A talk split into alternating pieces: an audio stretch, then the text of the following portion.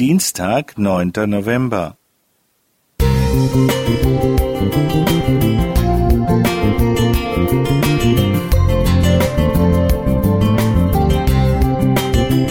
Ein kleiner Lichtblick für den Tag.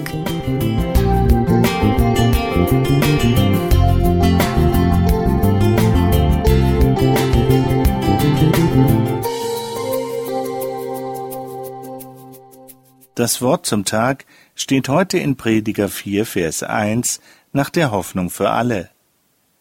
Dann wieder sah ich, wie viele Menschen auf dieser Welt ausgebeutet werden. Die Unterdrückten vergießen bittere Tränen, doch niemand tröstet sie. Keiner hilft ihnen, weil ihre Unterdrücker so mächtig sind.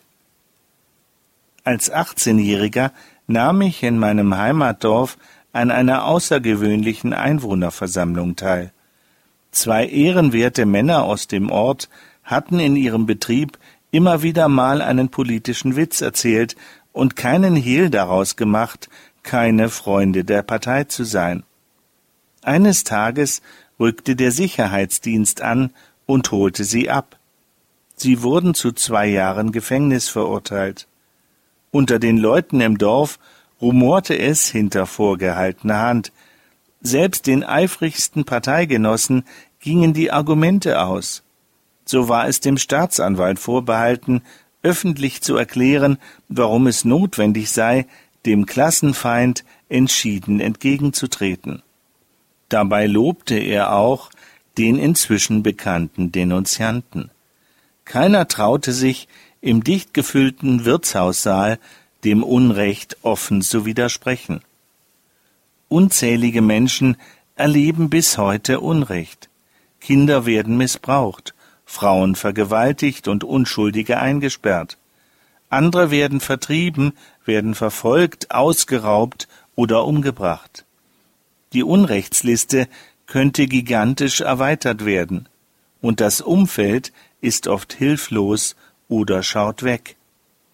Was können wir angesichts des millionenfachen Unrechts tun? Ich kenne eine Frau in unserer Gemeinde, die regelmäßig Protestkarten schreibt, wenn sie von inhaftierten Christen in anderen Ländern erfährt. Tatsächlich kommen Einzelne bei entsprechendem öffentlichen Protest frei. Allein deshalb lohnt es sich, seine Stimme zu erheben. Es gibt eine beachtliche Anzahl von Organisationen, die versuchen, die Folgen des Unrechts abzufedern. Sie finanziell zu unterstützen, kann ein Weg sein.